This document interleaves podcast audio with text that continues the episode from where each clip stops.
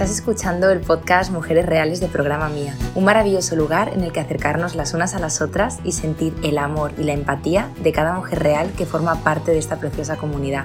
Mujeres que no solo quieren saber la teoría, sino que también están dispuestas a trabajar hacia adentro para proyectar todo su poder en sus vidas. Soy Sandra y estoy deseando que nos conectemos todas desde el corazón.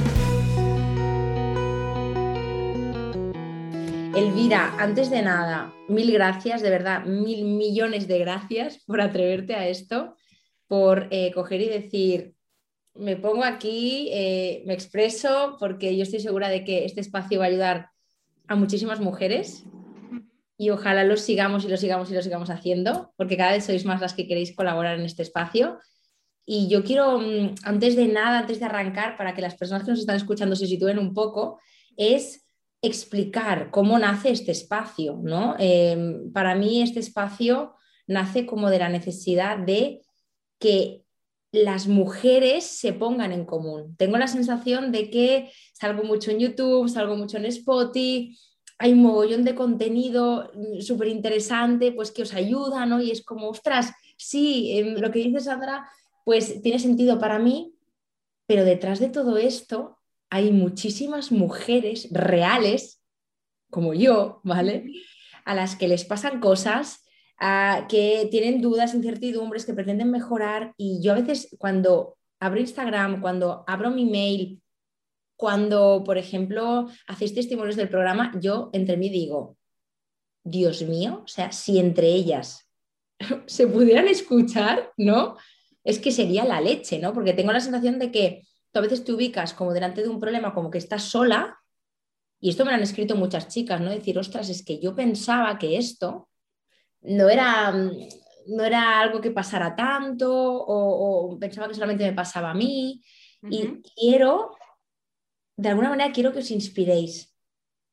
Vale. Y yo quiero ser la persona que os vaya de alguna manera juntando pues para, para, que os inspiréis, porque seguramente lo que tú vas a explicarnos hoy, habrá alguien que no sabemos quién es, como yo cuando hago los vídeos desde el sofá de mi casa, habrá alguien que yo creo que, le harás así, ¡cling! No sé quién, no sé cómo. Ojalá, ojalá. Yo creo que sí, yo creo que sí. Entonces, bueno, básicamente es por eso que he creado este espacio, porque siento que cuando nos juntamos, las mujeres, tú que has estado en, en grupos de mujeres, hay algo que, boom, te, se te despierta, ¿no? Yo, mm, por lo menos antes de, de, bueno, de, que tú empezaras con el programa, que Elvira ha estado en el programa, ¿no? Y es un poco lo que también quería decir. Y por eso nos, viene a traer un poquito pues, su, su, vivencia, ¿no? De alguna manera. Mm, yo cuando conducía grupos, que ahora ya no los conduzco, yo salía de las sesiones, Elvira, yo, yo pensaba, no sé si esto es más terapéutico para mí o para ellas. Espero que sea para todas igual, ¿no? Que nos nutramos todas en igual proporción. Seguro, pero yo sentía, yo, tenía la sensación de decir, es que me está ayudando, porque la energía de las mujeres juntas se, palpa, ¿no? Sí. la sensación que yo, que yo tenía, ¿no? Cuando salía de ahí. Sí, sí. De hecho, eh, yo cuando entré al programa sí que siempre avisáis de que es en grupo y yo recuerdo que la primera entrevista decía, Jolín, ¿le interesará a mis compañeras lo que yo tengo que contarles? O sea, me iba un poco con esa sensación y desde el principio dije, joder, qué acierto. Qué acierto que seamos un grupo, que nos vayamos conociendo, que nos abramos poco a poco las unas, las otras, porque vas viendo en las demás lo que a ti te cuesta más en ti no sé si tiene sentido para ti esto que te digo. Tiene mucho porque aparte has dicho una cosa que esto creo que es un reflejo de, cómo de importante para ti es, tu dificultad, ¿no? Tú has dicho, ¿les va a interesar esto? ¿No? Y esto que acabas de decir, ¿sabes cuántas veces nos lo han dicho otras mujeres? ¿a, quién le va a importar mi vida? Sí, sí. Pero es que, mira, si yo hubiera pensado esto, yo me acuerdo la primera vez que empecé a grabar, dije, ¿a quién le va a interesar lo que yo voy a contar? Esto te juro que fue una reflexión mía, ¿eh? yo me acuerdo que hice la primera historia en Instagram y yo estaba en un parque, que por cierto es el parque enfrente de mi casa, que lo recordaré siempre. Estaba así como avergonzosa y decía, ¿pero a quién le va a interesar? Imagínate, eso para mí es un reflejo de, de no me estoy dando del todo el derecho a decir, aquí estoy yo. Y lo que yo tengo que aportar o lo que a mí me pasa es importante. ¿Sabes? para mí tiene mucho sentido. Sí, sí, sí. Sí, sí, pues es que además luego cuando ya entras al programa y según empieza la primera sesión y empiezas a ver al resto de compañeras que cada una venimos de nuestro padre y de nuestra madre, porque no, no tenemos, sí que hacéis una entrevista para hacer un grupo, pero que si escuchas las historias individuales no teníamos mucho que ver. Y luego es sorprendente cuando empiezas a hacer los ejercicios lo en común que teníamos las unas con las otras, a mí me, me, dejó bastante, me llamó mucho la atención. Decir, anda, este ejercicio me ha salido igual que esta y luego en otro igual que la otra y decir, anda, estamos conectadas de alguna manera. Total. Elvira, a mí me gustaría que empezáramos como un poco desde el principio. Vale. Porque mm, me encantaría como saber en qué momento tú te encontrabas antes de coger y decir, yo quiero un cambio. Vale. Esta pregunta es más personal, es ¿qué te está pasando a ti, no? Para decir, yo no quiero estar más así. Realmente yo no era consciente de que necesitaba un cambio, o sea, no vivía mi vida y sabía que había algunas cosas que me gustaban más o menos, pero después yo pasé la cuarentena sola, yo empecé el programa en a finales de octubre, y pues conocí la cuenta de Instagram de programa mía, sería verano, pues ya habíamos pasado la cuarentena y a mí eso me removió, me hizo parar, como yo no me había dado el permiso nunca de parar y reflexionar qué me sienta bien a mí y fue a raíz un poco de, ostras, pues me ha cambiado la vida, eh, ahora tengo que parar tres meses y voy a ver qué me sienta bien a mí. O sea, fue como mi, mi experiencia personal. Y a raíz de ver tus vídeos sí que eh, me empecé a, me resonó mucho el hacerme responsable de mi, de mi historia, ¿no? Que las cosas que pasan, no, no, sé, no sé cómo decirlo desde un punto de vista racional, porque es como que lo sentía aquí más, me resonaba todo lo que decías porque lo sentía como, tiene sentido. Y uno de los vídeos que más me resonó, yo consumía tu contenido gratuito YouTube, en, Spotify, un montón. Y me resonó mucho el cuando ya no estás cómoda, no me acuerdo cómo se llama ese podcast, creo que es un podcast, cuando ya no estás cómoda con tu grupo de amigas. No me llamó tanto la atención los hombres, sino, ostras, eh, algo está pasando, ya no me siento como, como me sentía siempre, esto está bien. Y fue como, ay, sí, le pasa a más gente esta sensación. es justo que le he puesto en palabras lo que yo era incapaz de, razonar, ¿no? Pero sí lo sentí. Y, probé a, conocer chicos por Tinder, porque, bueno, era verano, era difícil, la forma que yo tenía de conocer hombres era, pues, como ya no se podía. Y, y, a raíz de experiencias, pues escuchando tus vídeos me fui dando cuenta de, ostras, es que realmente estoy repitiendo un patrón, porque es raro que esta persona que la conozco de hace dos semanas, la historia como que se repita, no es igual, pero me ha pasado lo mismo que hace un mes. ¿Cómo, cómo es posible? y, a raíz de una en la que me permití pues, actuar de otra manera, me di cuenta de que tenía muchísimo miedo de, abrirme yo. No sé, me resonó así como, ostras, me he abierto, este chico eh, me está dejando claro que no quiere una historia conmigo, y me está doliendo un montón y hace dos semanas que le conozco. O sea, ¿cómo puede ser? Y, y me, no sé, dije, ostras, yo quiero un cambio. Fue así. Una historia que no, ya ni el chico este ni le hablo, ni sé quién es, ni nada de esto. Me gusta mucho lo, que dices porque muchas veces, y hay un ejercicio de hecho que yo lo pongo en contenido gratuito, en el programa también está, y es hacer un histórico de parejas. Porque muchas mujeres me dicen, pero solamente fue un rollete y tal. Y digo, es que da igual, o sea, como si es el típico compañero de trabajo con el que nunca jamás ha pasado nada, pero es que R lo tienes ahí. Yo creo que de estas pequeñas historias, yo por lo menos te puedo decir, yo lo he pasado peor, Elvira, con rolletes que con parejas estables. Tú imagínate, porque mm. mi herida, ¿no? De alguna manera era que no me rechacen cuando tú estás con una pareja estable, yo por lo menos sentía que los límites estaban bien encuadrados, pero cuando estaba como empezando con alguien, no sabía exactamente cómo moverme, qué hacer, no sabía qué podía pedir, qué no podía pedir, porque yo en aquel momento, pues obviamente pensaba que había un modelo óptimo y yo tenía que amoldarme a ese modelo, ¿no? Era como, como los mensajes que recibo en Instagram a veces de, ¿cuándo es un buen momento para tener X conversación?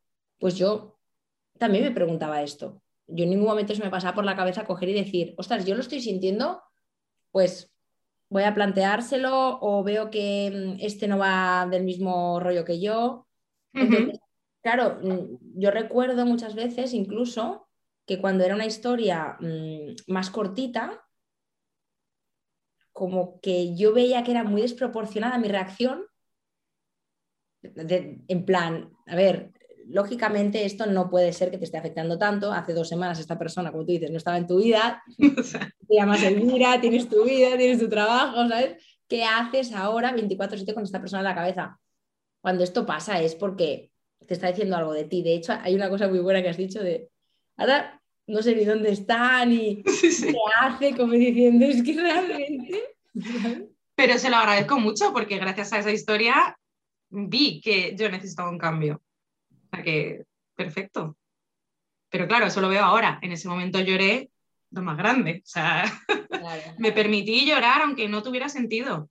Porque muchas veces era como, vale, aquí no tiene sentido, pero es que yo estoy sintiendo que necesito llorar. Y fue viendo un vídeo, un contenido gratuito, que dije, es que voy a llorar, a ver qué pasa.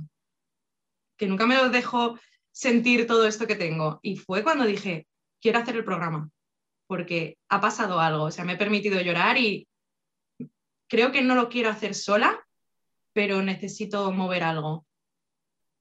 También antes decías que había un podcast que era en relación a cuando yo no me siento igual con lo que antes a mí me encajaba, ¿no? Hablabas del grupo de amigas, mm. puede ser con multitud de cosas, puede ser, por ejemplo, mm. que de repente, pues mm, incluso hasta tu ropa. Ostras, ahora mismo lo que antes a mí me encajaba, el tipo de planes que me encajaban, el tipo de personas, el tipo de bromas, no sé por qué, pero ahora no me encajan. Mm, cuando te pasa eso, ¿por qué, ¿por qué es? O por lo menos en, tu experiencia, ¿por qué algo deja de, encajarte y cómo lo afrontas eso?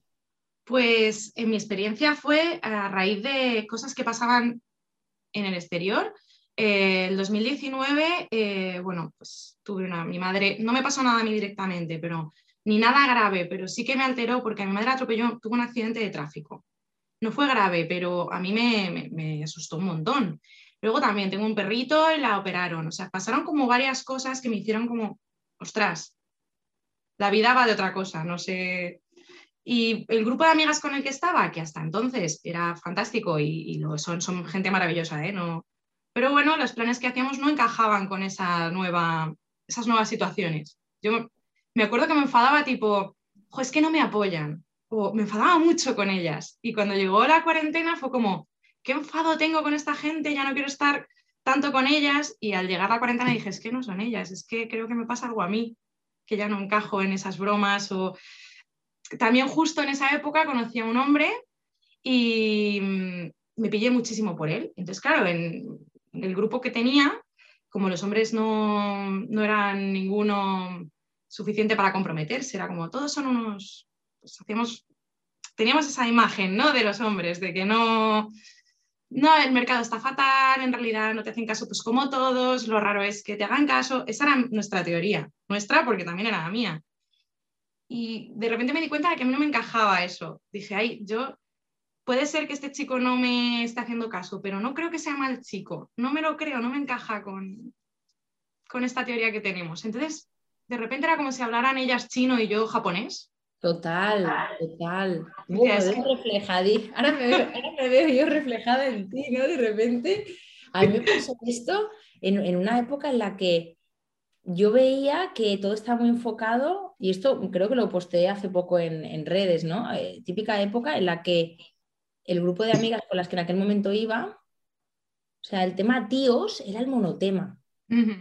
Que a ver, que a mí me gusta hablar de relaciones, de hecho me dedico a esto, ¿no?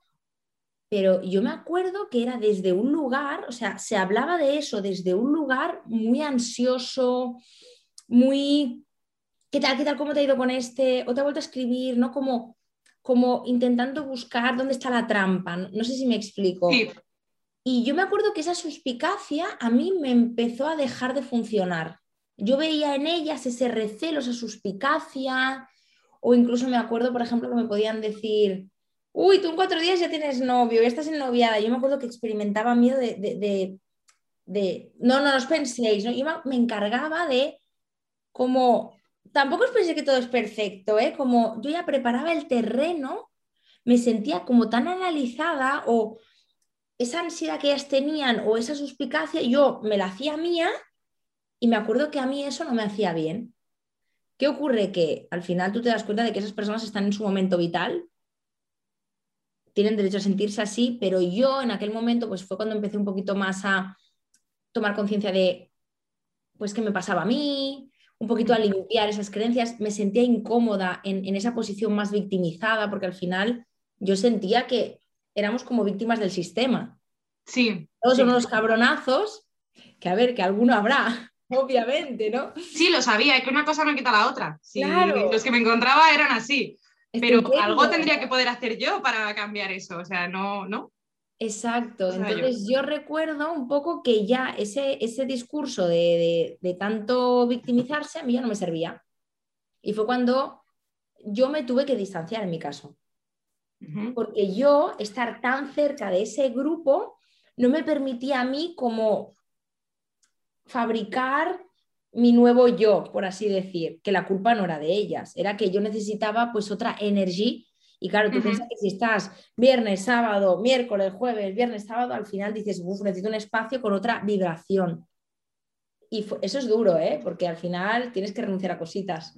Sí, sí, sí. Yo por eso digo que a mí la, cuarentena sí me ayudó en ese sentido, porque claro, ahí tuve que parar. O sea, fue como, vale, paro y ya este, este chat era muy fácil porque yo le daba la vuelta así al móvil, como estaba la cuarentena, pues no tenía que decir que no a los planes. Fue después que fue cuando encontré tu, el programa mía, la cuenta, cuando ya empezaron a abrirse las fases y a poder quedar, cuando dije que yo no quiero quedar, que, yo no quiero ser la persona que era antes de la cuarentena. Yo no quiero decir que sí a planes que ya no me llaman.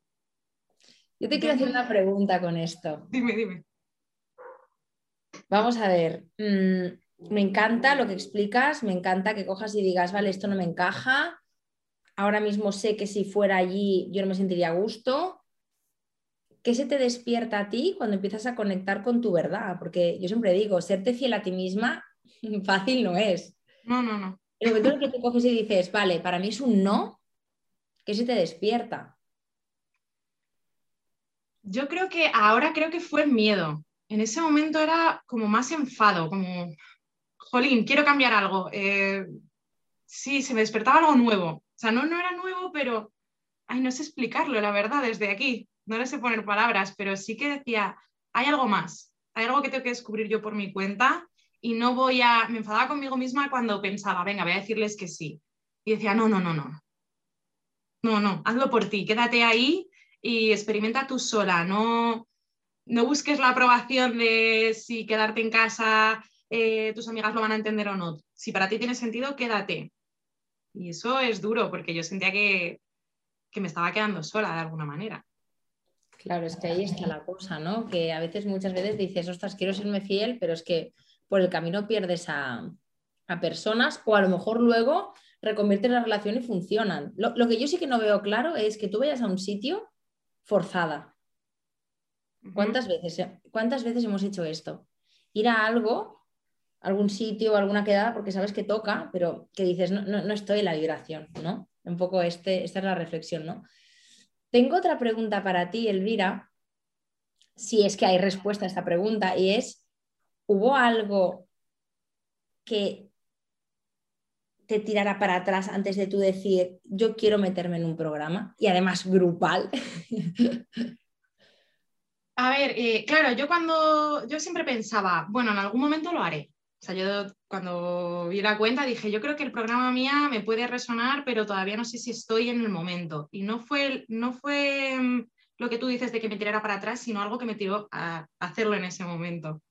Sea, para atrás no me tiró absolutamente nada. Yo decía, bueno, es en grupo, no es mi momento, eh, igual no quiero invertir este dinero ahora en, mí, que era un poco lo que más me, hacía pensármelo. eh, igual prefiero descubrir por mi cuenta algo más para tener claro qué quiero trabajar, qué no.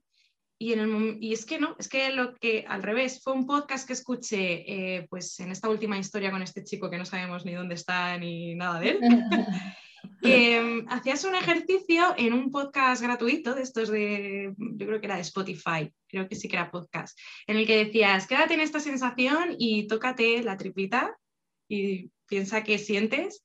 Y como ahí pasaron cosas, eso fue lo que me hizo dar el paso a, hacerlo. O sea, no hubo nada que me echara para atrás, sino todo lo contrario. Hubo algo que fue una señal para mí de, es tu momento. Qué bueno, qué fuerte. ¿Y se puede decir mm, que ha cambiado algo en ti en la manera de, de relacionarte? ¿no? A mí me gustaría mucho también que nos explicaras pues, ¿qué sientes diferente? Porque ya sabes que a mí me encanta, que además antes, lo estábamos hablando antes, cuando aterrizamos un poquito el podcast, era como, a ver, esto no es magia. No, no, no, para nada. El grupo siempre, y me gustaría que también lo explicaras, ¿no? O sea, en el grupo siempre decimos, quien más deje, más se lleva, ¿no? Y muchas veces Em, yo siempre detesto la frase de el psicólogo no me hace nada, ¿no? Tipo, como si fuera un gurú que viene ahí, no sé, te, da pues una pócima y tú cambias, ¿no? Entonces, em, ¿qué sientes diferente? ¿Qué sientes diferente en ti? Siento que me conozco más. Entonces me es más fácil ir a por lo que quiero. Yo antes eh, sí tenía claro a ver, siempre he escrito diario, yo sí que me interesaba por conocerme lo más posible, pero veía que había cosas que no me atrevía a atravesar como yo sola. No sé si tiene sentido. Es como, ahí hay algo que me despierta, pues con estas historias con hombres, ¿no? Hay algo que, hay un miedo ahí, pero no sé qué es, no le sé poner palabras y sinceramente yo no me atrevo a hacerlo sola. Cuando me tocaba tripita decía, esto me, me suena que tengo aquí algo que resolver, pero ostras, qué miedo. Y de hecho, antes de empezar, desde que hice la entrevista individual, porque el programa empieza con una entrevista individual, luego ya entras en el grupo, tenía un montón de pesadillas, pero un montón. ¿Qué dices? Sí, sí, sí, pero muchísimas. Decía, madre mía, me daba muchísimo miedo. Sí, wow. sí. y luego eh, salió en uno de los ejercicios que hicimos en el segundo, pues cuando conocíamos nuestro, es que no quiero hacer spoiler de cómo es el programa, que es maravilloso, porque cada sesión es... Eh, más, que nada, más que nada, es más, ostras, ¿cómo lo has vivido tú? Y, ostras, no sé, a mí me encantaría un poco, pues esto, ¿no? O sea, que no todo es oro lo que le reluce, no es... Sí, tú entras en el programa y bueno, sin hacer nada, te tomas un café y todo se te pasa. no, no, no. Tú tienes que hacer cosas, pero en este programa, en cualquier terapeuta, incluso en la vida, o sea, ¿cuántas veces mm, las cosas nos salen sin de repente, ¿no? Pues no suele ocurrir. Hay algo que tienes que hacer y, hay cosas a las que tú tienes que renunciar, que también lo has comentado, ¿no? Hmm. Te interrumpí, no sé por dónde te has quedado. ah, bueno, que qué notaba yo diferente. Y es verdad que, bueno, durante el proceso, que son cuatro meses, ¿no? Al final eran, eran 16 semanas, fueron cuatro meses, eh, como vas conociéndote, como vas haciéndolo en bloques, que eso a mí me encantó, que fuera como poco a poco. En cada uno de ellos era como, vale, esta semana sé que va a ser completamente diferente, voy a, voy a estar haciendo los ejercicios y trabajando, siempre nos llamábamos un reto de cada sesión, y voy a estar atenta a eso en lo que quiero trabajar. Y, yo hay cosas que creo que sí que he llegado a integrar de, ah, vale, pues recursos o herramientas, de darme cuenta de cuando estoy utilizando algo, cuando me pongo en bucle. Yo, una de las cosas que me pasa es que eh, tengo pensamientos de cuando no quiero conectar. Y sí que ahora me veo, lo calo enseguida, digo, ya estoy otra vez. Eh, cuéntanos eso, ¿cómo es tu trampa para no conectar? Primero, importante, para las personas que nos están escuchando, ¿qué sería, qué es para ti conectar? Escucharme. conectar no la utiliza todo el mundo, escucharte.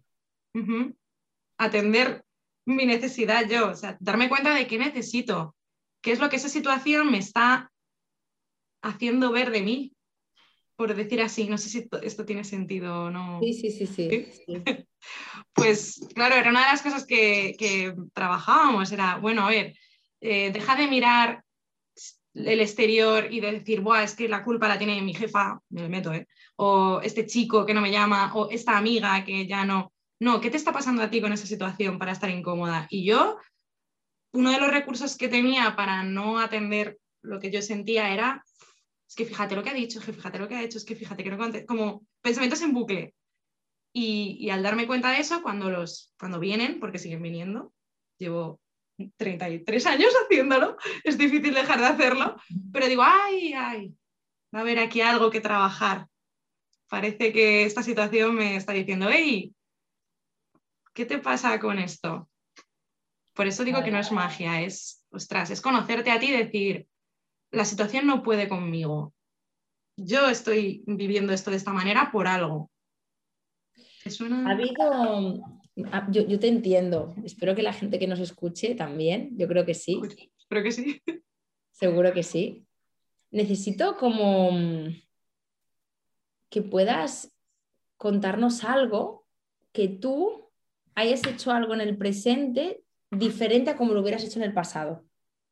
Vale. Y, yéndote a lo, a lo, vamos, día a día puro y duro, ¿sabes? Vale, pues eh, yo mientras estaba haciendo el programa conocí a un chico. Bueno, ya lo conocía, ¿eh? Em, entonces yo me di cuenta de que yo me relacionaba de una forma muy ansiosa y siempre esperaba que el otro fuera quien tomara la iniciativa y me diera como el permiso de decirle, oye, ¿quedas? Pues me permití eh, decirle, oye, ¿quedas? Y, exponerme a ese rechazo. Y, y el resultado fue muy diferente a lo que había vivido hasta ahora. Entonces ahí sí que cambió radicalmente mi forma de relacionarme con hombres. A mí.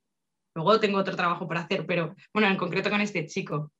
Eh, sí que me atrevo a decirle, me apetece esto o no me apetece, o a darme cuenta de cuál es, eh, si tengo un sentimiento de incomodidad, no pensar que es que él no me está escribiendo o que, que puede ser que él no me esté escribiendo, pero hacer primero el trabajo de, ¿es objetivo esto que pienso o es un, algo de mi historia que no tengo yo resuelto del todo, que me está tocando algo de anteriores relaciones o de mi historia o de mi rol? O...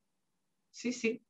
Ahí sí no noto. ¿Qué, qué cambia cuando tú en la relación eres proactiva? Primero yo me permito decir mis necesidades, o sea, expresar mis necesidades. Y también, en vez de contestar automáticamente, por ejemplo, si me escribes, si estoy haciendo otra cosa, pues no contesto por ejemplo. Eso yo antes era impensable. Y, eso... ¿Qué antes, quizás? O sea, si a ti te iba mal, por ejemplo, contestar, ¿qué hubieras hecho? Hubiera dejado todo para contestar en ese momento. O sea, yo contestaba online. Sí, sí, sí. Entonces, claro, luego me sentaba muy mal cuando no me contestaban online, porque, claro, si yo era capaz de dejar de hacer todo por contestar, pues te imagínate. Así que. Es cuando tú te empiezas a dar permiso para hacer lo que tú necesitas, de repente te vuelves más, em, ¿cómo te diría? No sé cómo se llama esto ahora, más transigente. O sea, le permites al otro más. Mm. ¿Por qué? Porque yo también lo hago, ¿sabes? Yo me acuerdo cuando estaba en plan, yo mm, tengo que estar a todas, tengo que estar por todo el mundo, cuando veía que alguien pasaba de móvil o demás, yo me lo tomaba como una ofensa muy grande. Porque estoy esforzando mañana, tarde y noche por darles, esto sobre todo con amigas, por darles a mis amigas lo mejor. Hasta que un día me di cuenta de que nadie me había pedido, nadie me estaba obligando a hacerlo así. Era una elección personal. Y luego al final tú, sin darte cuenta, lo pides a cambio. Oye, que yo me estoy dejando aquí eh, los codos para contestarte y luego tú haces lo que te da la gana, ¿no? Y a lo mejor otra persona te dice, ya, pues no lo hagas, ¿sabes?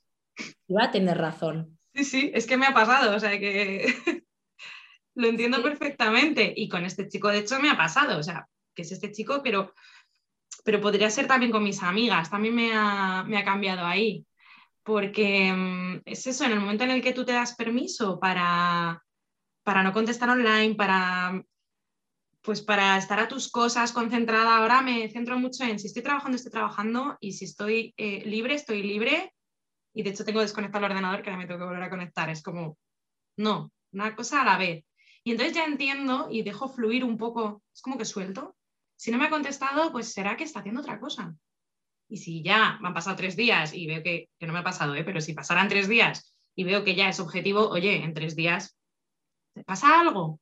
recuerdo hace un mes o así que le había pasado algo de verdad y fue como, bueno, no grave, ¿no? Pero, oye, qué raro, ¿no? Que no contestes, eh, ¿todo bien?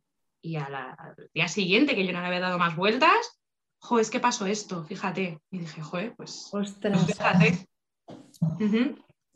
Y eso antes hubiera sido, vamos, hubiera llamado a todas mis amigas, fijaos lo que está pasando, captura de pantalla, igual ya estábamos con que va a salir mal la historia y no había más historia.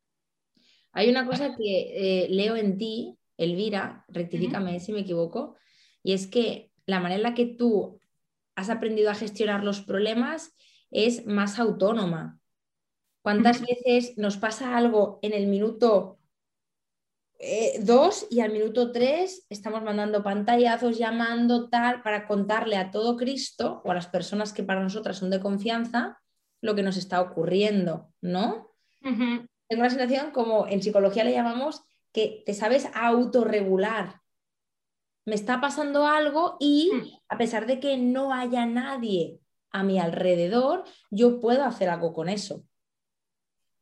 Más o menos, ¿no? Dependo de otras personas. Aunque el algo sea llamar a una amiga para que te ayude, pero ya es desde otro punto, no es por necesidad, es como, ojo, creo que esta persona me va a dar un punto de vista que quiero pero no es necesito que me conteste online porque si no, no sé qué hacer con mi vida.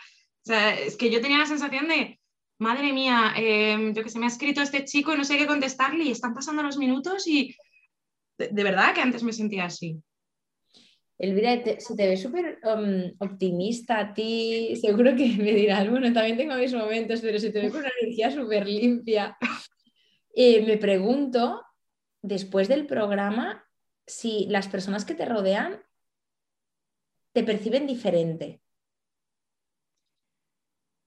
Mm, yo espero que sí, pero a ver, eh, obviamente las personas más cercanas sí que les he contado acerca de mi experiencia en el programa y, bueno, ellos dicen que lo notan, pero no sé si será verdad o no, pero lo importante es que yo sí lo noto, o sea que eh, hombre, por ejemplo, ahora mi tema es el trabajo, o sea que una vez que acabas el programa no acaba la vida, no acaba el ejercicio, o sea, simplemente te enseñan a, aprendes a conocerte a ti, pero la vida sigue.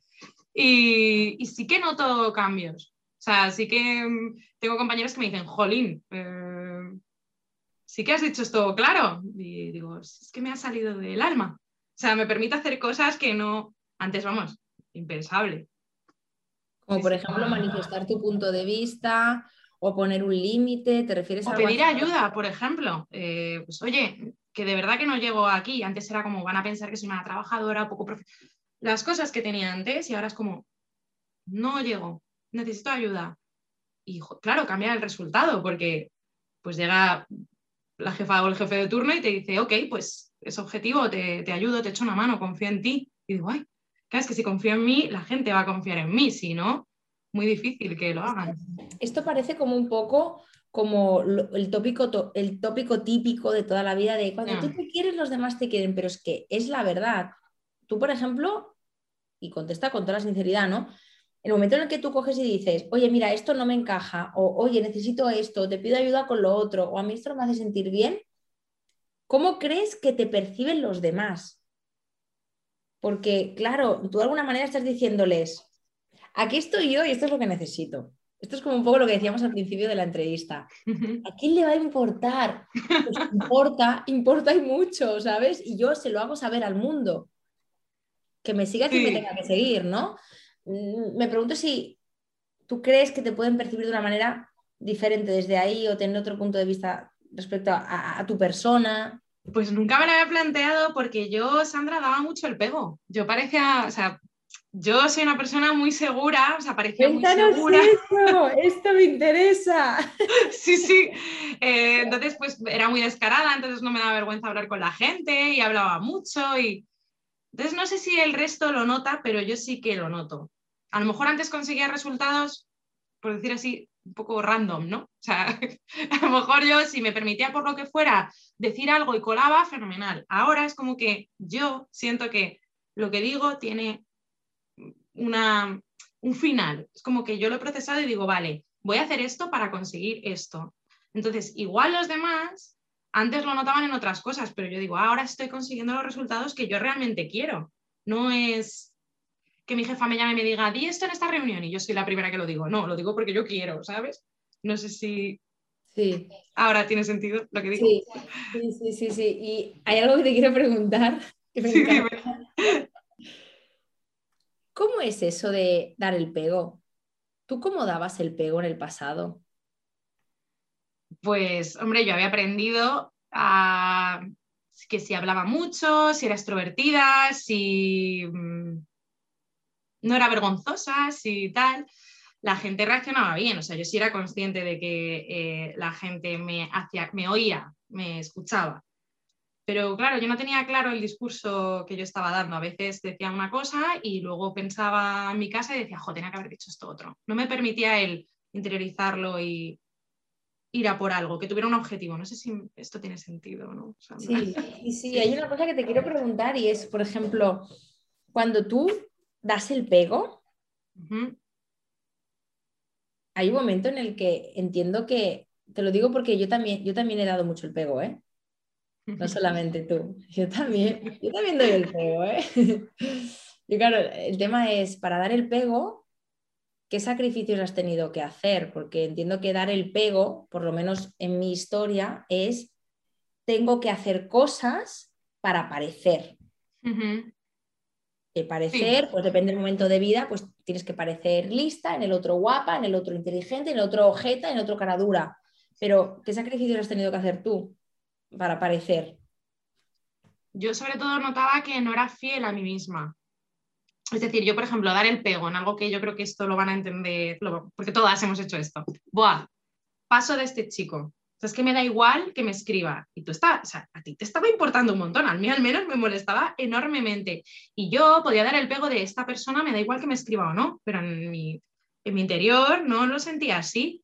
Y entonces el sacrificio era, yo no me estaba siendo fiel a mí misma, yo no estaba yendo por lo que quería, que era saber si este chico realmente quería una historia conmigo o no, para poder elegir si me quedaba o no.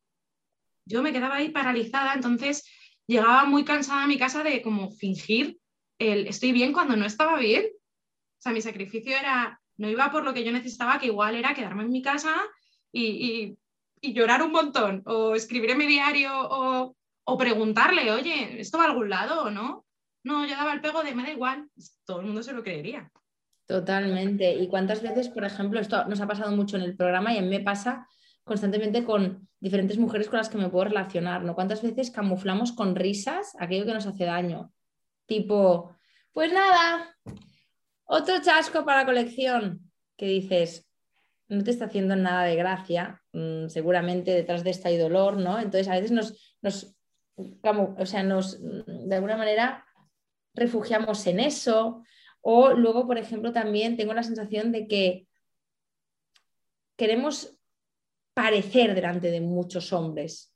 Y te digo hombres, incluso también puede ser mujeres, ¿no? Pero sobre todo en temas de pareja, yo creo que hay como la necesidad de, no, no, es que yo, aunque yo tenga esto por dentro, yo no quiero que él sepa que él tiene el poder.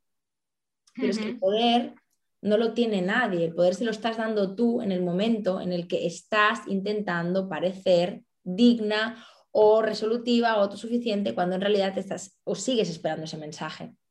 Hmm. Entonces, Em, yo creo que es importante, para, mí la base del programa o del proceso que he hecho yo o de mm, personas que se están queriendo es, oye, mira, me da igual ya aparecer. Es que yo lo que quiero es dormir tranquila esta noche. Sí. Entonces, para mí dormir tranquila esta noche es coger y decirle, oye, mira, necesito que hablemos.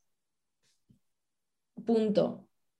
A mí me venía a la cabeza mientras, porque a mí me ha pasado eso totalmente, eh, que yo me di cuenta de cuando parecía, porque cuando estaba dando el pego, porque cuando de verdad yo le decía a mis amigas con esas risas, guau, este ha pasado de mí, ¿no? Ja, ja, ja, ja. Y ellas a lo mejor a la semana hacían una broma que yo había hecho, de, fíjate, todos pasan, me dolía, pero enormemente. Y era algo que yo había dicho. Decía, guau, si tú pasas de todo, si a ti te da igual que te escriban o no. Y como era mentira, a mí me, resonaba como, jolín, me tendría que dar igual y realmente no me está dando igual. No me dio igual ese día y no me da igual esta broma que está haciendo mi amiga. Porque bien. Qué bien Mm. verlo así, porque yo creo Mm. que ese es el primer paso para que dejes de bromear, ¿sabes? Muchas Sí. veces en, en la terapia de grupo, que ahora nos hablarás un poquito también de esto, em, había personas que igual, pues como mecanismo de defensa, pues dicen algo que les duele riéndose. Y a veces cuando tú le dices a la otra persona, realmente, ¿qué estás sintiendo? Porque yo percibo que hay tristeza, ¿no? Pero luego tú dices eso en el grupo, es como, ¡boom! Y aquella persona conecta con la tristeza y se quita la máscara, ¿no? Y ahí es cuando empiezas a hacer algo por ti. Sí, De hecho, mira, estoy hablando contigo y estoy viendo que hace falta hacer contenido gratuito, un podcast, un vídeo titulado mm, ¿Cómo dejar de tener la necesidad de, que él te vea fuerte?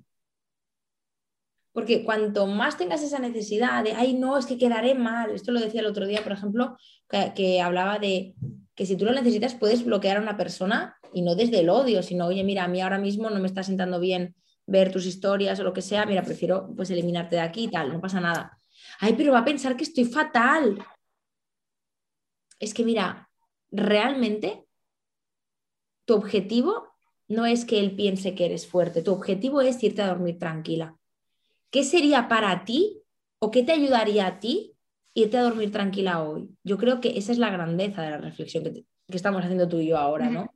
Que al final lo que parezcas ya no te importa tanto como lo que realmente eres. Entonces ahí es cuando empiezan a pasar cosas. porque además mientras estás mirando si el otro le importa o no, no te estás mirando a ti y tú nunca vas a saber lo que piensa el otro o lo que siente el otro. O sea, eso no lo puedes controlar, estás poniendo el foco donde no es. Al final, que lo hacemos todas, ¿eh? que yo también lo hago, lo sigo haciendo, pero intento...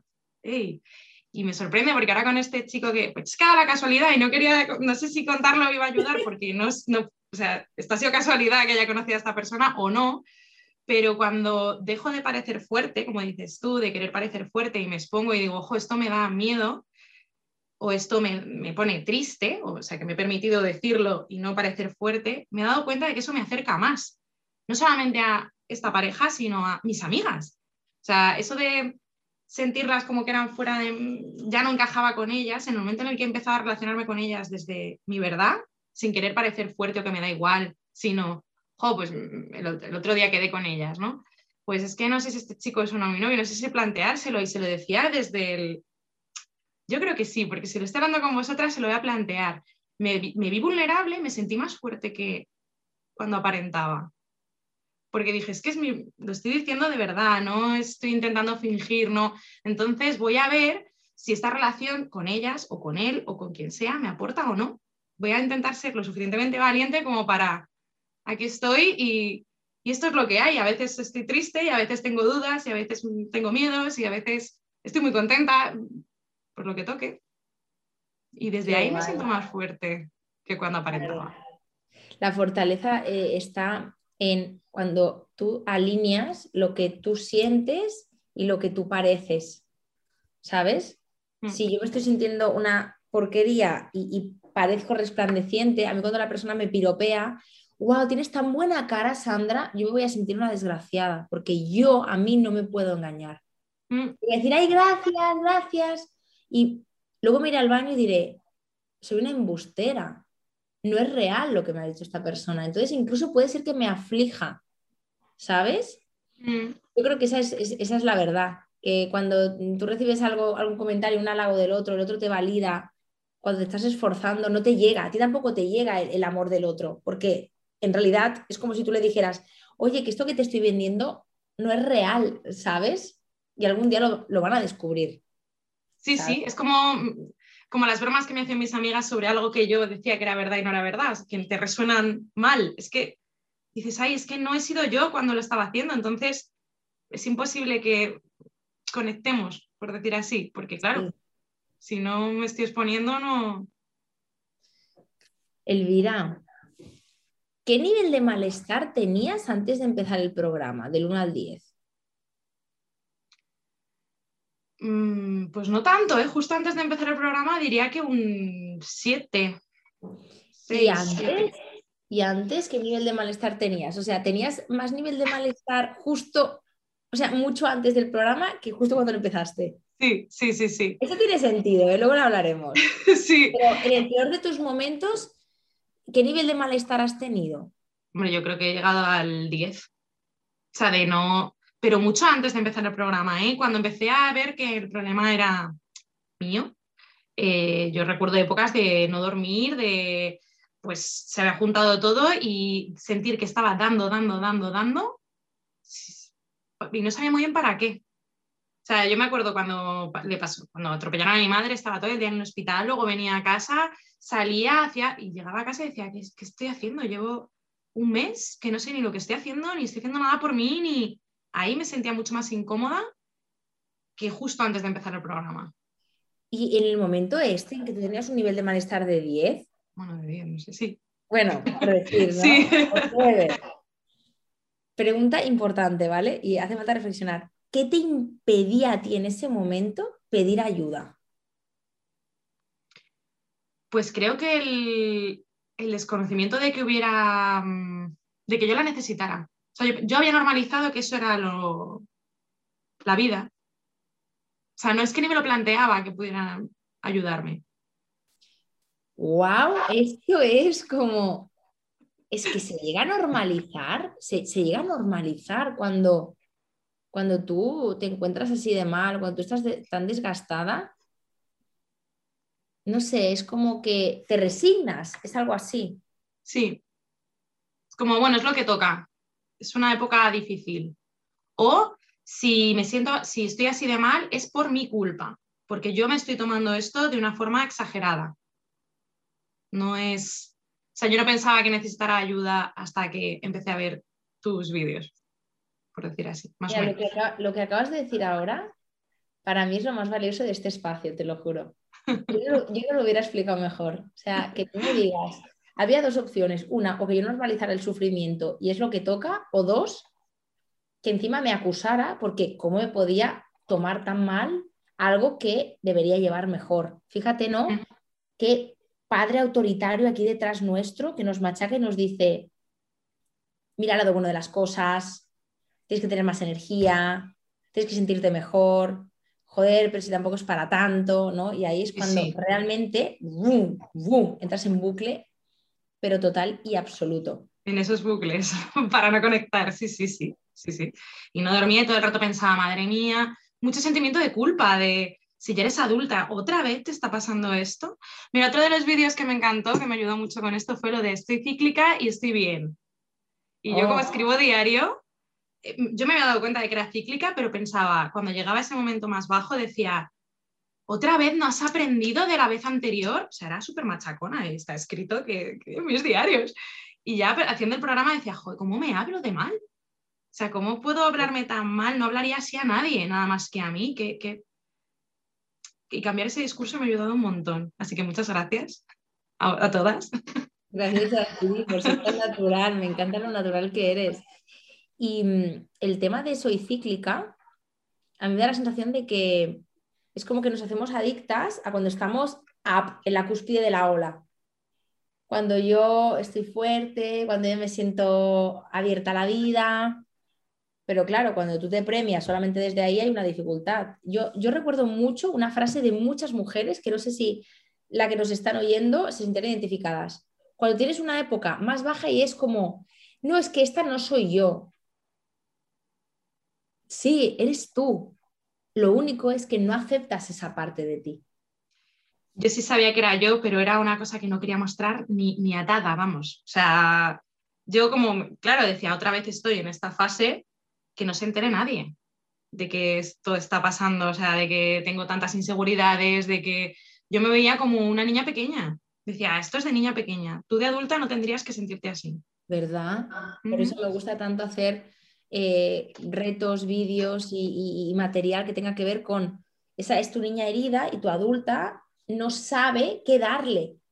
Entonces, como no sabe esto es como el típico padre, para que, para que ponerte en situación, Elvira, el típico padre que no sabe cómo gestionar cuando su hijo se enfada y coge y le dice, no llores, porque como me desborda tanto que estés llorando porque no sé qué hacer, en lugar de decirte, ¿qué te está pasando? Etcétera, etcétera, etcétera, yo te digo, no, no lo hagas. Punto. Y ahí se acaba todo. Obviamente el niño lo que hace que es cierra el grifo, pero a nivel interno se sigue sintiendo mal. Porque no he conocido a nadie que tú le digas no llores y diga, ay, vale, pues voy a dejar de llorar y además me siento bien. Sí, es como lo de no estés nerviosa, es como, ah, vale, ya estoy bien, ya estoy tranquila. Ya me ha pasado. Sí, sí, por último, pregunta que para mí también es importante.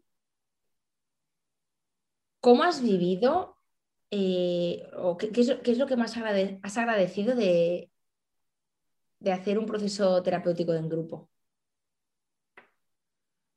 Pues, hombre, el proceso en grupo, me parece que las visualizaciones, porque siempre hacíamos alguna, bueno, la mayoría de las veces, si no era un ejercicio de visualización, era dibujar, que yo aluciné con eso también, porque descubres muchas cosas de ti y el descubrirlas en grupo me ha ayudado mucho porque, pues, lo que comentaba antes, ¿no? Te das cuenta de que no estás sola, de que muchas veces el problema es mucho más simple de lo que tú crees y también le pasa a esa de al lado que está teniendo otra historia totalmente diferente, pero... Y que además, parece, normal. Le pasa y además parece normal, ¿sabes?